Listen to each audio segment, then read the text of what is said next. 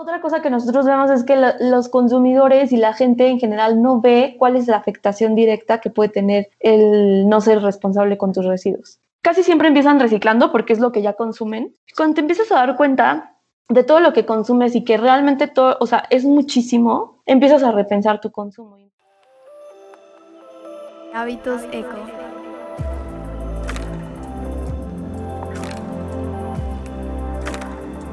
Hábitos eco.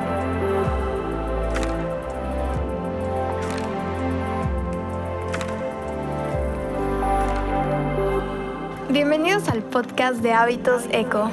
Somos Ale y Dani. En este podcast nos dedicaremos a tener conversaciones con personas de diferentes esquinas del planeta que ya están haciendo algo a favor del medio ambiente. Sabemos que puede ser frustrante todo lo que pasa en el mundo, pero muchas veces no nos enteramos de las acciones buenas que alguien más está haciendo para contrarrestar el cambio climático. Nuestro proyecto busca transmitir la motivación para que tú tomes la decisión de cambiar tus hábitos y cada vez seamos más los que generamos el eco hacia un mejor futuro. Te invitamos a pasar, siéntate, ponte cómodo o cómodo porque es momento de hablar sobre un tema nuevo. Eco. Bienvenidos a nuestro episodio número 4 de Hábitos Eco. Dani, ¿cómo te va? Bien, bien, aquí contento de estar aquí de vuelta con este nuevo episodio. Ale, ¿tú qué tal? ¿Cómo estás? Yo también muy bien y también emocionada y contenta por este nuevo episodio y más porque tenemos una invitada. Su nombre es Lisette Cordero, ella es cofundadora de Ecolana. Lisette adaptó sus habilidades como ingeniera industrial en la creación de Ecolana, una plataforma que proporciona información y establece conexiones entre ciudadanos y centros de reciclaje. Así que prácticamente son la sección amarilla de los residuos. El proyecto fue un finalista en el Cartier Women's Initiative 2020 Latinoamérica y ganador del premio What Design Can Do 2019. Liz, te agradecemos mucho que estés aquí. Bienvenida. ¿Cómo estás? Muy bien, gracias y muchas gracias por invitarme. No, no a ti por tomarte el tiempo. Oye, pues antes de comenzar aquí con las preguntas, eh, te cedemos la palabra para que te introduzcas, platícanos un poco más sobre ti. Claro, eh, bueno, yo soy Lizeth Cordero, vivo en la Ciudad de México, de carrera profesional soy ingeniera industrial eh, y toda, bueno, casi, bueno, desde, desde la carrera me ha apasionado mucho el tema de reciclaje y trabajar en el tema de reciclaje, que es mi sueño hecho realidad, entonces me apasiona muchísimo, y, pues ya, básicamente esa soy yo. Oye, Lizeth, ¿y en qué momento fue que surgió como esta inclinación o esta pasión por temas relacionados al medio ambiente y cómo fue que surgió? No sé, yo creo que surgió desde que Em, no sé, desde que entré a la carrera, porque todo lo que tenía que hacer en la carrera, por ejemplo, en programación, en logística, en, hasta en unas clases que tenía como de historia de México, todo lo enfocaba en temas de reciclaje. Entonces, realmente no sé por qué fue el, este gusto, pero este, desde la carrera veo que hice mi tesis de eso, entonces como que es un, no sé, es como una, es como un interés que no sé, siempre me gustó y no sé por qué. ¿Y tu tesis en qué la...? fue tu tesis?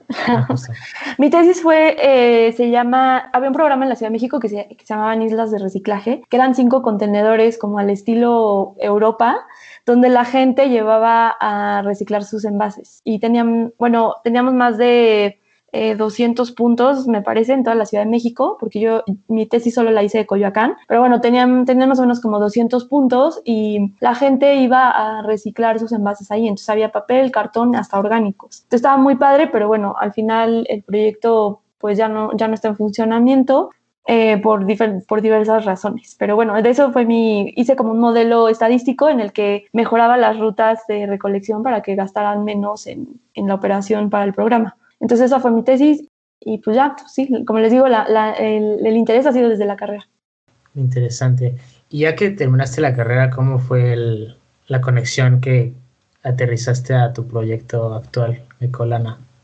Eh, pues bueno, eh, también investigué mucho cuando estaba en la carrera, como que no tenía materias sobre, sobre eso, entonces empecé yo a investigar aparte y para mi tesis también busqué como a ciertas personas para que me ayudaran como a hacerla. Y mm, saliendo de la carrera bueno, algo que me gustaba mucho en mis últimas, en mis últimas materias de la carrera fue estadística. Me gustó muchísimo, o sea, era algo que como que veía algún número, como que ahí le empecé, le empecé a agarrar muchísimo, como en la carrera le empecé a agarrar como muchísimo gusto a las matemáticas y a los números, porque en primaria yo era malísima, pero ya más o menos como en prepa y en la universidad me empezó a gustar un buen, pero porque ya le veía el sentido de para qué hacerlo. Entonces, cada vez que veo una gráfica, una tabla, algo, para mí es analizar la información de lo que puedas obtener y para poder tomar decisiones. Entonces, en la carrera me empezó a gustar, salí de la carrera, conseguí trabajo nada de reciclaje, entonces entré a una empresa de estadística y pues poco a poco la vida me fue llevando a hacer Ecolana, conocí a Ale, mi socia, y juntas hicimos Ecolana. Y creo que yo le doy ese toque como, pues como es como más de numérico y como de, de toma de decisiones estratégica. Y Ale le da, Ale es ingeniera ambiental, entonces Ale le da como esta parte de medio ambiente que complementa mucho lo que yo hago. Y, bueno, ¿nos puedes platicar un poco más eh, sobre, sobre Ecolana para que los que nos están escuchando... Ah, claro, sí, sí, sí, sí, sí, sí.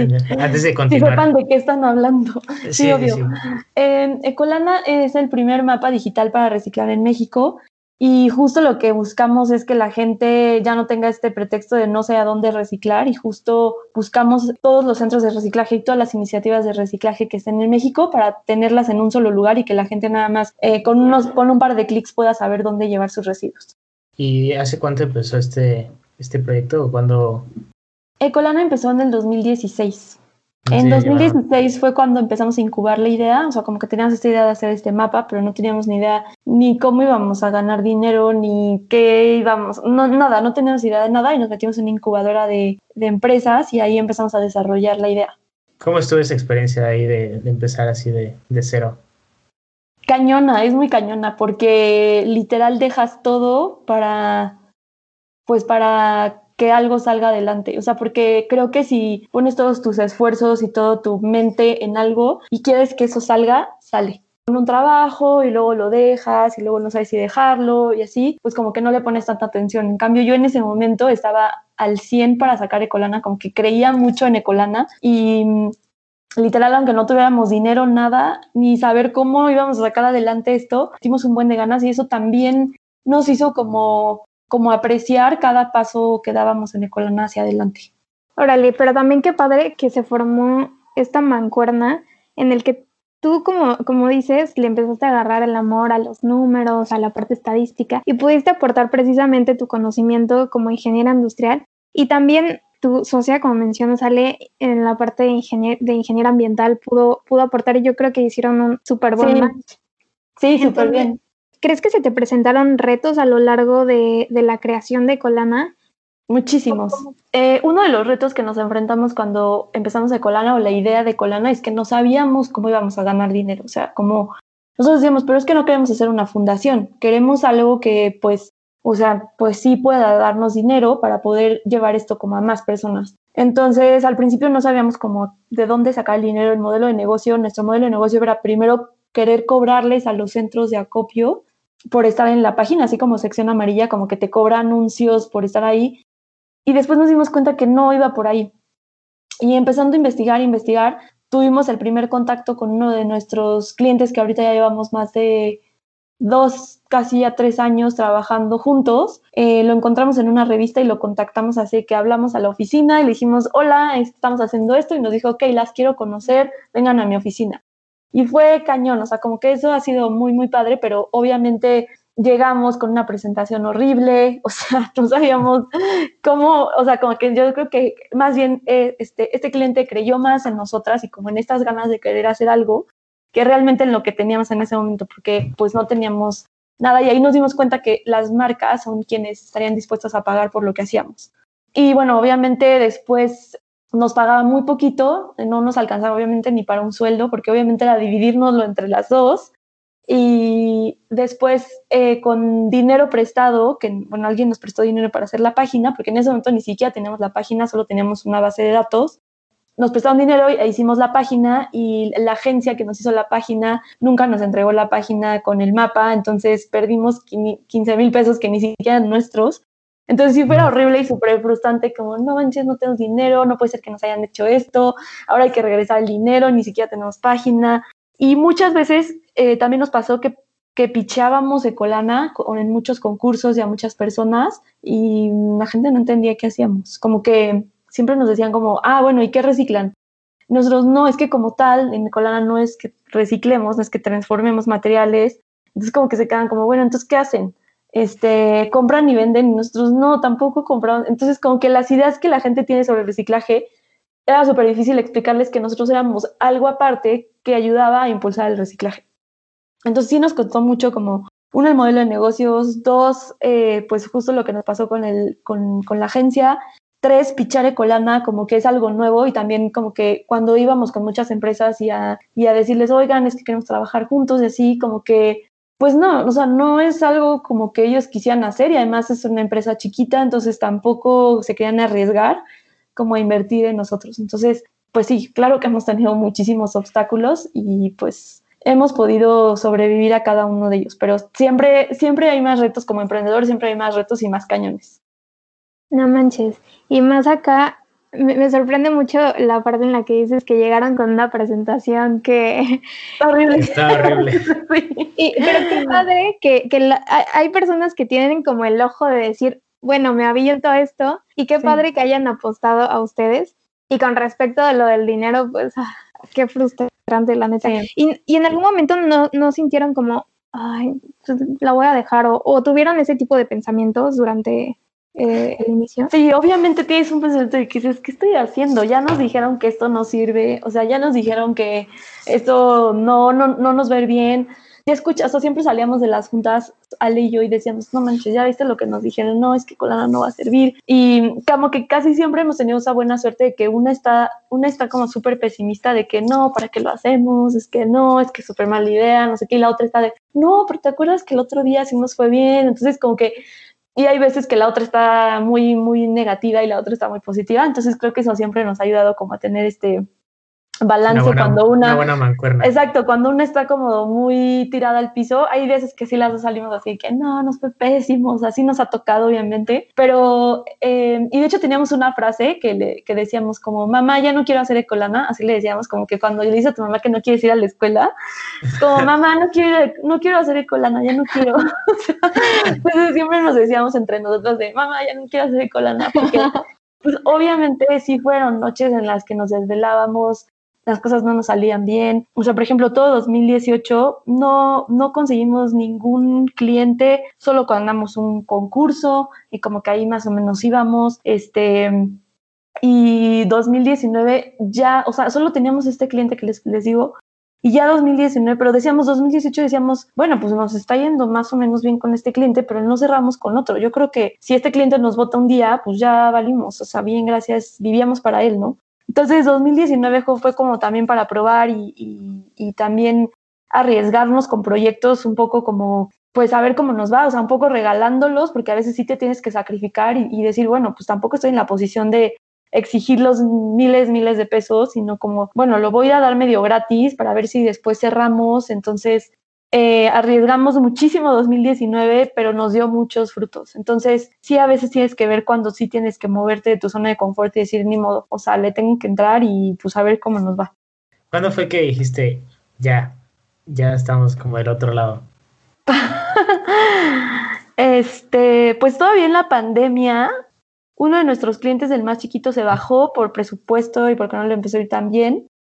Y entonces dijimos, chin, o sea, creo que la, no, creo que ya la pandemia nos vino aquí a tronar a todos, el reciclaje, la gente no puede salir de su casa, eh, pues no sabemos qué va a pasar, este, pues no, no, no sé si las marcas quieran invertir ahora en esto, no sé si ellos digan, no, pues no nos está yendo bien, entonces el reciclaje es lo último que le voy a invertir y pues nosotras vamos a poder reciclar, pero la gente no va a querer ir porque no va a querer salir, pero ¿qué hacemos? Es como que ahí sí nos, como que nos quedamos en shock un poco de, híjole, vamos a ver, vamos a tener que apretar un buen y vamos a ver qué hacer. Pero creo que cuando dijimos sí nos está yendo bien, es cuando cerramos nuestro segundo cliente. Y ya fue como, digo, obviamente nadie está seguro de nada, pero por lo menos... Más ahora en estos tiempos. Exacto, y más ahora en estos tiempos, como que yo creo que fue nuestro segundo cliente, pero además también haber reforzado todos nuestros servicios y que todo esto nos ayudara a que, a que tanto los clientes como los consumidores, como los acopiadores nos validaran en esto. O sea, eso creo que es lo más importante para nosotros, que, porque puede ser que nosotros saquemos una idea donde involucra a los tres, pero uno de ellos no le suena tanto. O sea, uno de ellos dice, mm, no sé, por ejemplo, sacamos una idea muy buena para el cliente y para el consumidor no suena tan buena, o para el, para el acopiador Ecolana no suena tan bien. O sea, como que Ecolana para nuestros stakeholders más importantes, que son consumidores, acopiadores y clientes, es, es, algo que les suena bien, o sea, es algo que ellos ya nos validaron y que podemos trabajar con los tres. Entonces creo que ahí fue cuando dijimos, sí vamos por buen camino y lo estamos haciendo bien. Sí, como que plantaron su posición en el, en el mercado prácticamente. Sí. Oye, regresando un poquito a esta parte que comentábamos de retos que se enfrentaron, en cuanto a los procesos de reciclaje, conocerlos, ¿te resultó, ¿les resultó difícil eh, aprender acerca de ellos? Eh, básicamente como nosotros los aprendimos, eh, porque yo la verdad, a pesar de que soy ingeniero industrial, no, la verdad es que no me llamaba mucho la atención manufactura ni nada de eso. Me llama más la atención como, como les platicaba, estadística, logística, reciclaje, que no tenían nada que ver. Pero el hecho de conocer eh, recicladores, nosotros todo el tiempo, o sea, es que cuando nosotros empezamos a hacer nuestra base de datos y no teníamos clientes, como que le ganamos tiempo al tiempo haciendo nuestra base de datos de, centros de acopio, etcétera. Y en ese inter, todo lo que nos invitaban íbamos, a todo, así literal todo, todo de que una recicladora de Tetra Pak nos dijo, tienen que ir a la Expo Residuos y ahí van a conocer a un buen de gente y les va a ir súper bien. Y esta Expo Residuos era en Guadalajara. Nosotros ni teníamos dinero ni nada, pero con el último sueldo que Ale tuvo, nos fuimos a Guadalajara, nos quedamos a dormir en un catre en casa de una tía, y nos fuimos a la expo así como súper coladas a ver y a ver qué y a quién conocíamos y realmente pues eso nos hizo como ganar muchos contactos como recicladores, etcétera. Y poco a poco así nos fuimos haciendo como de amigos de recicladores y nos iban invitando a sus plantas y poco a poco íbamos conociendo los procesos de reciclaje. Entonces es así como nosotros conocemos los procesos. No, y aparte son, son bastantes, entonces estuvo bien que tuvieran ese tiempo como para ir aprendiendo poco a poco, ¿no? Sí, exacto. Y no nos cansamos de ir. De hecho, la semana pasada fuimos a conocer otro y es súper padre ver cómo cada quien hace el reciclaje posible con los residuos que puede. Me imagino. Y, y viendo como cuando empezaste ahorita, ¿cómo ves algún impacto ya de este proyecto ya a nivel nacional o...? Eh, sí, o sea, donde vemos el mayor impacto es en las toneladas recicladas junto con acopiador y el número de consumidores o el número de personas que hemos ayudado a reciclar. Y hablando un poquito ya más acerca del reciclaje, creo que se ha generado muchos mitos en torno al reciclaje, tal vez por desinformación, por igual a lo mejor falta de información o no saber dónde encontrar eh, otra vez este tipo de información. ¿Cuáles son los más comunes que te has encontrado o los que más te han sorprendido? Los residuos en, cuanto a los, en cuanto a los mitos que giran en torno al reciclaje, por ejemplo, la ah, gente tiende a creer que separarlos en su casa no, no va a ser mucho porque llega al camión de basura y, y, se, se, juntan todos. Em, pues sí, ese es como el más cañón, o sea, de hecho, cuando yo, cuando nos preguntan a nosotras de, ay, ¿qué haces? Y no sé qué, y siempre es como, ah, reciclaje, uy, no, pero es que yo no separo porque ya sabes, el de la basura lo revuelve todo y pues ¿para qué? O sea, ¿para qué lo, lo, separamos en mi casa? No sé qué, y hay otras personas que te cuentan cada detalle de lo que hacen en su casa. Entonces, ese es uno como de los más, más cañones en el que yo lo saco y el del camión lo revuelve. Otro mito es que el número que tiene el plástico abajo son las veces que se ha reciclado. Ese es otro mito porque es el tipo de plástico que es. Otro, otro mito que hemos tenido que ir a decir como no, otro mito es que todos los plásticos son PET. O sea, para la gente todos los plásticos son PET y, lo demás no existe HDP, eso qué es, LDP qué es. Entonces, ese es otro mito. Em, otro mito es que el Tetra Pak no se recicla porque es muy difícil reciclarlo. Em, y, y, pues creo que de los que me acuerdo, creo que son esos los que me acuerdo. Fíjate que yo llegué a creer el que mencionas, el de el número que aparece en el plástico es el número de que discúlpame, sé que tal vez te estoy ofendiendo, pero yo, pero ya tenía tiempo que lo creía, así que no te preocupes, ya, ya. Okay, Pero es que creo que ah, tenemos esta, esta imagen de ver el triángulo de reciclaje y decir, reciclaje, e, esta, esta botella está reciclada, porque lo asociamos rápidamente y, y nuestro, nuestra mente funciona así en el que asumimos cosas así de rapidito.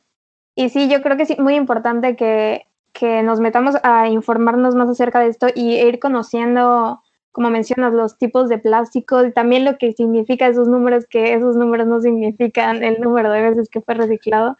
Sí. Entonces, sí es importante como estar también informados y no asumir las cosas como creen, creemos que son. Y de hecho, de ese mito mucha gente nos lo dijo que fueron las maestras en primaria que se lo dijeron. Entonces, eh, ya no sabemos si las maestras son las que están mal informadas y andan diciéndolo o no, quién sabe, ¿verdad? Pero mucha gente nos ha dicho eso.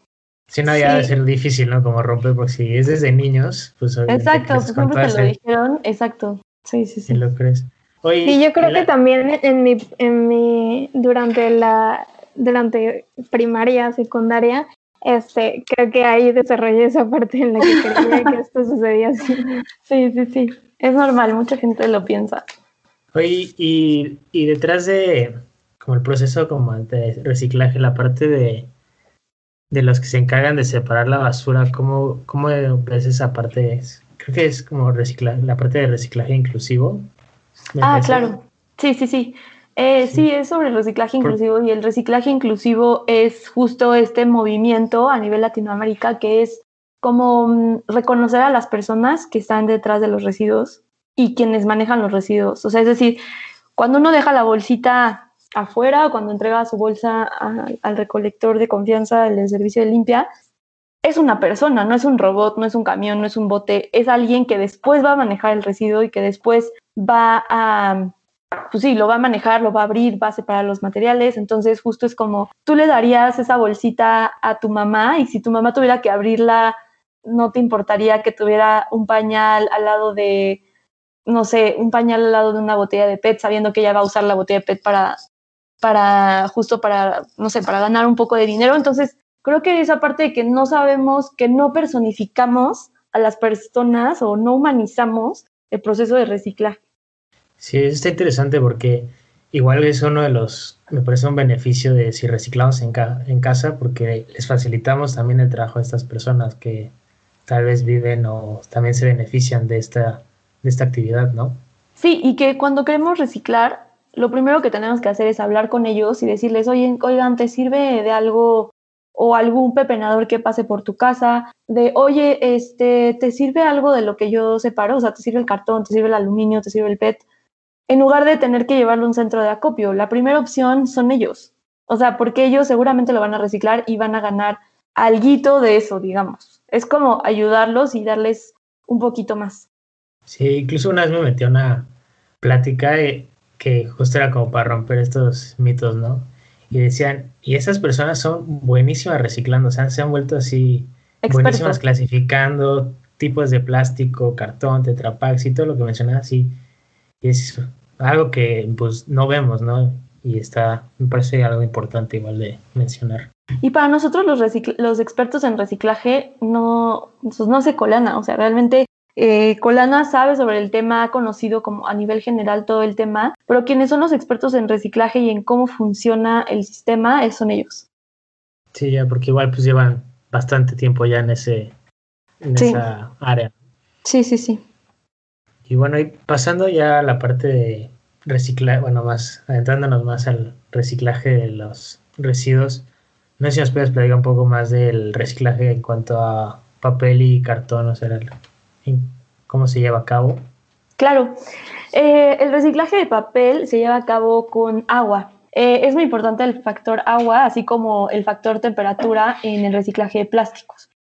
El reciclaje de cartón es literal como nos imaginamos una, si nos imaginamos una licuadora que tiene agua y nosotros metemos el cartón y empieza, digamos, a dar vueltas esta licuadora y el agua empieza como, digamos, como que el agua empieza a absorber el cartón y entonces pues el cartón se empieza a deshacer como cuando reciclamos papel cuando somos chiquitos, es lo mismo, solamente que a nivel industrial.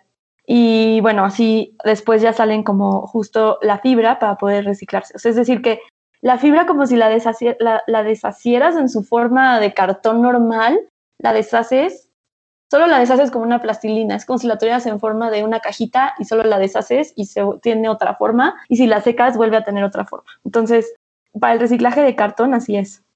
Y en cuanto al reciclaje del Tetra Pak, a mí se me hace muy, muy curioso todos los componentes del Tetra Pak, que me gustaría que nos pudieras platicar un poquito de ellos. ¿Y cómo funciona este el proceso del reciclaje en cuanto al Tetra Pak?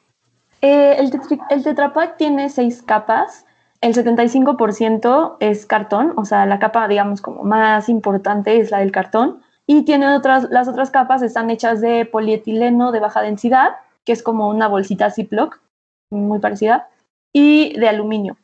Entonces, por eso cuando tocas el envase de cartón, dice, del envase de Tetra Pak sientes como si fuera una caja de cartón, más que una, más que una, eh, una caja de plástico o de aluminio. Y se, y se recicla muy, muy parecido a como se recicla el cartón. Se mete igual en una licuadora con agua y el agua empieza a absorber poco a poco al, al cartón, o sea, como que se empieza a meter al cartón. O sea, así cuando nosotros nos damos cuenta que en la, pues no sé, como en la, en la orilla del envase de Tetra Pak se ve el cartón. Entonces por ahí empieza a entrar el agua igual lo empieza a deshacer hasta que separa el polialuminio, que es como el aluminio con el polietileno, de la fibra. Entonces la fibra queda con el agua y como que solita le quita el, el, digamos, como el polialuminio y ya. Entonces se separa literal con agua, es con agua. Entonces casi casi que lo podríamos hacer en nuestras casas y no es tan complicado. Pero no lo hagan porque después van a quedar, van a hacer un cochinero y luego no van a saber qué hacer con las cosas. Pero eh, en nosotros tenemos un video en Ecolanas, métanse al diccionario de Tetra Pak y ahí van a ver un video de cómo se recicla el envase.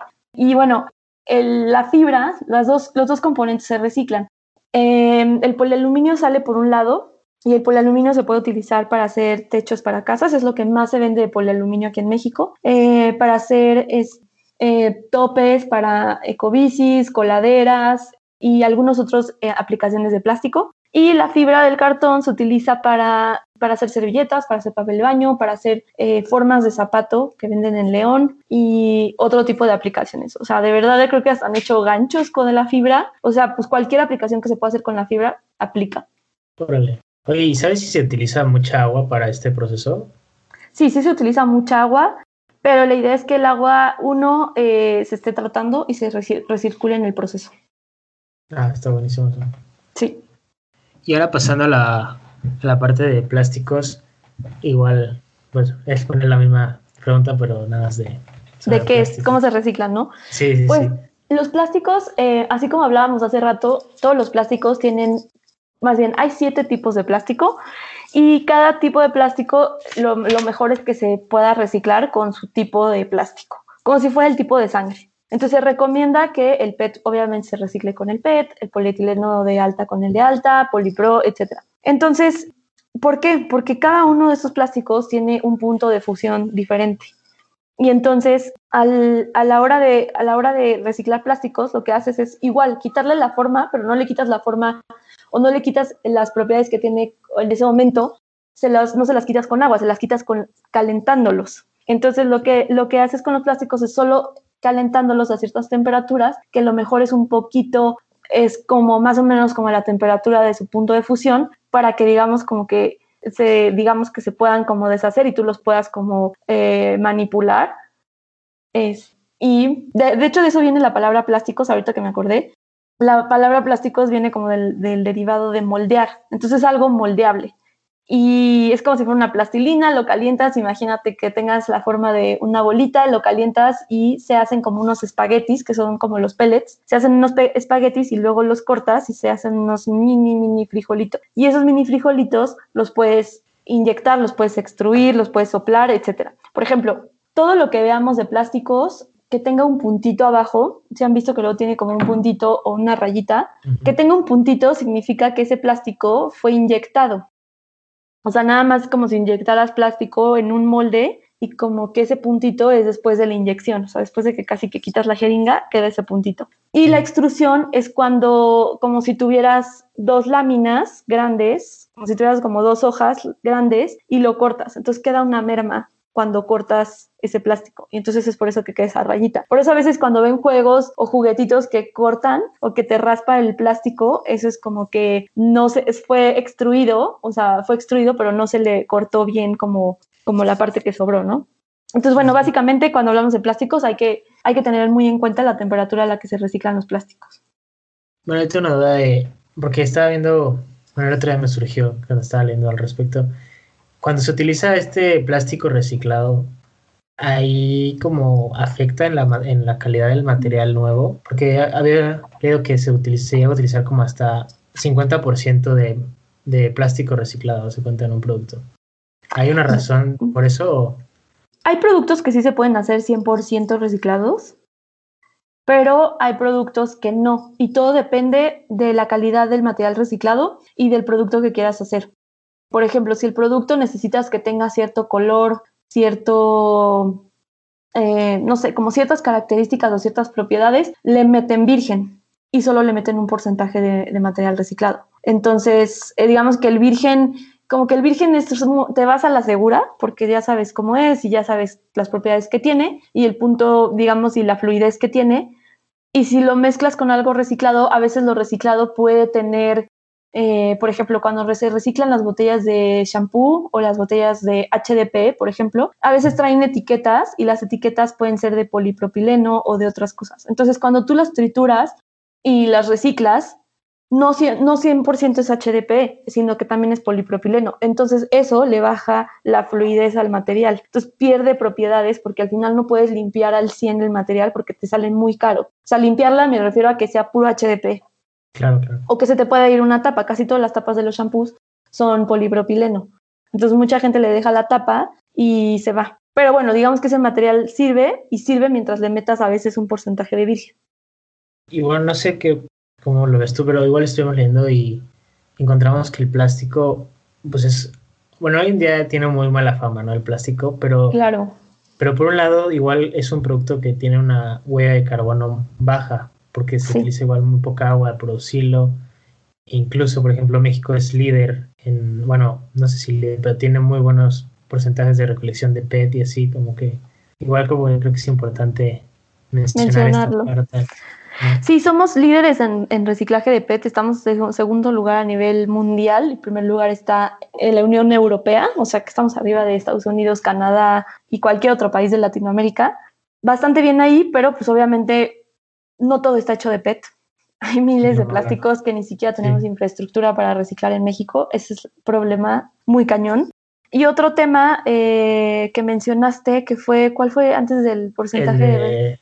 La baja huella de carbono que tiene. Ah, sí. Y también para el reciclaje tiene una menor huella de, de, carbono. ¿Por qué? Porque, por ejemplo, cuando tú reciclas el vidrio, necesitas tener temperaturas de más de 300, de 300 grados y tener más de 300 grados significa que estás utilizando muchísima energía, muchísima. Lo doble que utilizarías, puedes tú poner plástico, lo puedes meter desde 80, 100, 120, etcétera, y no necesitas llegar hasta 300. Y obviamente eso es consumo de energía. Otra cosa que tiene de bueno el plástico es que a la hora de transportarlo, haz de cuenta, cuando tú transportas algo en vidrio versus algo en plástico, siempre recuerda que cuando cuando transportas algo y pesa mucho, entre más pese, más, digamos, gasolina usas o más diésel estás utilizando. Entonces, si por ejemplo tú transportas, eh, no sé, botellas de Coca-Cola envasadas en, vidrio o envasadas en plástico, eh, vas a poder cargar muchísimo más producto y vas a hacer menos viajes en plástico y vas a tener menos merma que en vidrio. En vidrio casi casi lo que más te pesa va a ser el envase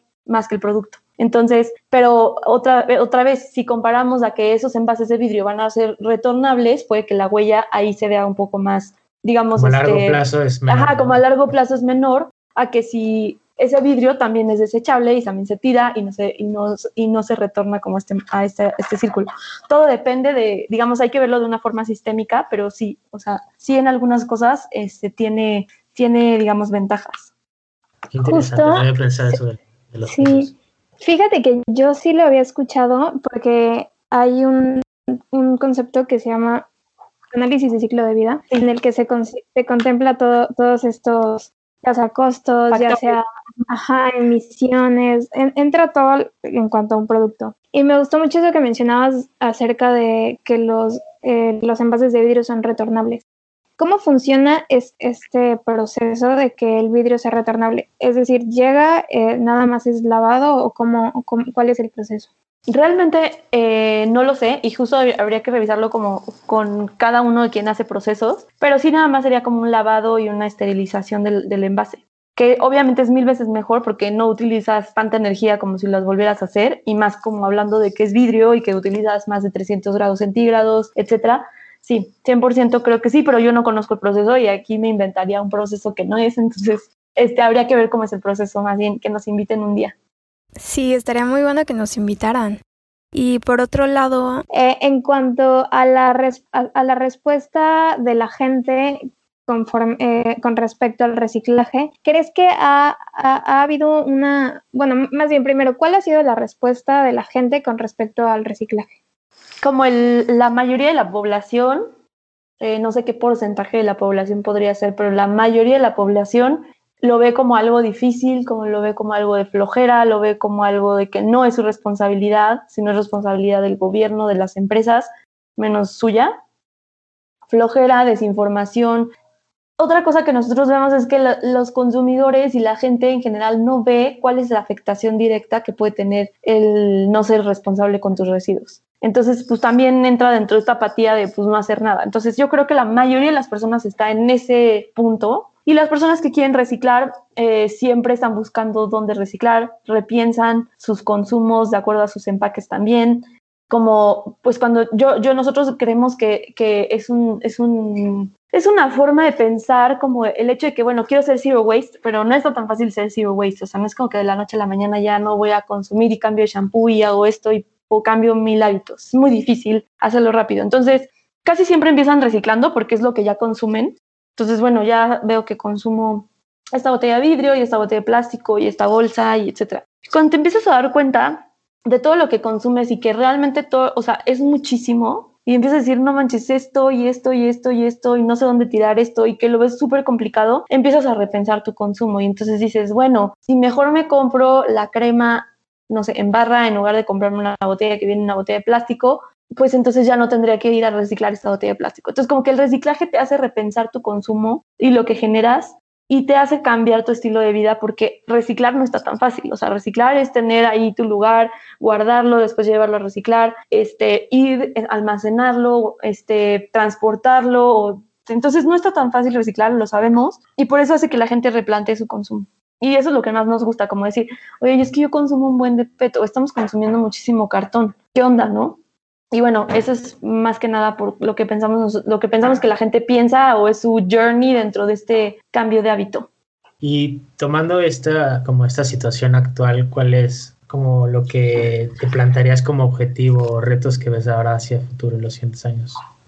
No, pues yo creo que más bien es que tenemos que llegar a más personas. O sea, como objetivo como Ecolana es llegar a más personas y ver que nos vean como una alternativa que sea fácil y que no sea difícil y de flojera reciclar. O sea, como que lo, que lo hagan un hábito el reciclar. Órale. Se ve que no, no es una tarea fácil y que hay muchísimo por hacer en el futuro. Entonces, ¿cuál considerarías que es tu motor para seguir en este, en este camino, en esta dirección? Por ejemplo, hay, hay, hay acciones, o no, una es que las personas empiecen a cambiar sus hábitos, pero algo que nosotros hemos logrado como Ecolana ha sido poder conectar actores. Entonces, ver cómo el hecho de que Colana haya llegado a ciertos municipios o que haya conectado a ciertas personas. Por ejemplo, eh, tenemos el caso de mm, un municipio que está en, Puebla. Ahí eh, el acopiador, había, había un acopiador que solo reciclaba como PET, cartón, etcétera. Y había, por otro lado, unas personas que querían reciclar Tetra entonces, como no tenían dónde reciclar Tetra Pak, todo el Tetra Pak se iba al tiradero y se iba al relleno o se iba al tiradero y, no se reciclaba. Entonces, esta persona llegó y me dijo, oye, es que líder, yo quiero reciclar Tetra Pak, queremos este, ver cómo podemos hacer una campaña y yo, pero es que están súper lejos, para llevarlo a un reciclador está muy cañón, es muy poquito volumen, etcétera. Y lo que hicimos fue, oye, pues contáctanos con el acopiador que más cercano esté a ti, hablamos con él y vemos qué podemos hacer. Y literal hablamos con Alejandro, que es el acopiador de la zona, y le dijimos, oye, ¿qué pasaría si tú empiezas a copiar tu Pack y yo te presento con el reciclador para que te lo compre y así tienes un nuevo ingreso, reciclas un nuevo material y además estás ayudando a todas las personas a que no se vaya el material a un tiradero.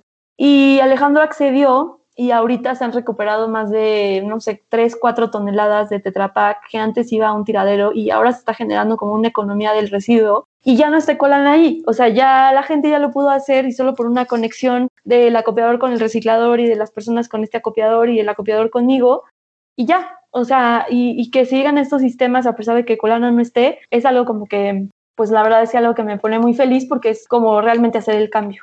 Qué bueno que se pueden hacer como esas pequeñas como conexiones y ya de repente como en granes empieza sí, todo, a funcionar. Sí. Sí, es también importante conocer como todo el contexto que está detrás de, de, un proyecto así que, que, implica también el generar nuevos empleos, que ahí ya, como dices, ya no está entrando Ecolana, sino estás promoviendo una, una, una acción diferente, estás, estás ayudando a alguien más entonces eso está también bastante padre. Y bueno, ya, ya casi para finalizar, te tenemos ahora sí tus tres preguntas sorpresa. ok, Pero, pero tranqui. Aquí queremos saber como más que nada tu punto de vista. Queremos, queremos saber si tú, Lizeth, crees que aún en el momento en el que estamos, ¿crees que hay tiempo para hacer un impacto a favor del medio ambiente? Em, sí, sí hay. Sí, todavía estamos a tiempo. O sea, sí hay tiempo para que cambiemos y para que lo hagamos. O sea, de hecho, aunque tú digas, es que yo para qué lo hago si las grandes industrias y las grandes empresas y nadie lo está haciendo, de nada va a servir que lo haga yo, o sea, yo voy a quedar ahí como la mensa o el menso que no, ¿para qué? Todas las acciones cuentan y yo siempre les digo, deberían ir a un relleno sanitario o los que ya han ido a un tiradero, pues esos son residuos de muchísimas personas. Ahora imagínense que todas esas personas, eh, su impacto ya no se viera kilito por kilito, este relleno o este tiradero estaría mucho más vacío o no estaría estos materiales. O sea, igual tangiblemente no lo podemos revisar o no lo podemos medir diariamente, pero mm, siempre pensemos que nuestros residuos es un kilo más a la contaminación. Entonces, trato de hacérselos tangibles a las personas. Entonces, sí, cada, cada que hagamos ahora, imagínense que todos pensemos que sí lo podemos hacer haciendo poquito, poco a poco vamos a ir avanzando. Porque aparte es algo que te vuelves adicto, o sea, no es como que lo dejas. Un día haces un paso y de repente echas dos para atrás. Puede que sí cuando vas empezando, pero ya después quieres, quieres hacer más. Claro, siempre empiezas a buscar como nuevas opciones o nuevos caminos y... Exacto, otras cosas que puedo hacer, etcétera. La siguiente pregunta es, ¿qué le dirías a las personas que mañana o hoy quieren empezar a hacer algo por el medio ambiente, ¿qué les recomendarías? Que empiecen poco a poco, por lo menos en el tema de los residuos, eh, no quieran poner su centro de acopio con 200 divisiones y empezar a separar todos los plásticos el primer día porque te vas a desanimar, te vas a frustrar, te va a pasar todo y lo vas a aventar porque te va a poner de malas de nada más ver tu centro de acopio y saber que está muy difícil. Entonces yo siempre les recomiendo que empiecen de poquito en poquito eh, si van a empezar con algo que sea con algo fácil, por ejemplo, papel y cartón, y después se vayan con Tetra Pak, y después se vayan con latas, y después se vayan. Lo más complicado es el plástico. Entonces se vayan poco a poco y aprendiendo a identificar los residuos, pero no todo de un jalón. Muy buen consejo. Y para esta última pregunta, te voy a platicar un poquito el contexto. Si quieres, primero te presento la pregunta. La pregunta es, ¿cuál es tu eco? Para nosotros, eh, el eco es un sonido que trasciende. Y e, ese es el objetivo que tenemos con este proyecto, que las demás voces de, las voces de las demás personas trasciendan y que se conozca a esas personas que están haciendo algo a favor del medio ambiente. Así que en una sola frase, en unas solas palabras, ¿cuál es el mensaje que querrías dejar en cuanto a cuál es tu eco? Creo que mi eco sería sé un consumidor responsable porque tú como consumidor tienes el poder. Buena, me gustó. Y la otra es que tú sabes a quién le das, tú le das tu dinero a quien tú le quieres dar el poder. Excelente. Pues bueno, Liz, te agradecemos mucho tu tiempo, te deseamos mucho éxito en tu proyecto. Ahora, gracias, a ti, muchas personas pueden reciclar sus residuos día con día. Ya saben, ya pueden encontrarlo. sí, sí, sí. Y bueno, a los que nos escuchan, los invitamos a visitar la página de Colana en Instagram, Twitter, Facebook, igual en internet. Si viven en México, ya saben dónde pueden buscar cuando quieran llevar sus residuos a reciclar. Buenísimo, sí. Entren a ecolana.com.mx. Muchas gracias por estar, Lizeth. No, a ustedes por invitarme, la pasé muy bien. Bueno, eso fue todo por hoy. Muchas gracias a los que se quedaron hasta el final. Esperamos que les haya gustado el episodio de esta semana. No olviden compartirlo con amigos y familiares que saben que puede interesarle este tema. Igual, no olviden de seguir nuestra página en Instagram de hábitos.eco y los esperamos en el siguiente episodio. Nos vemos.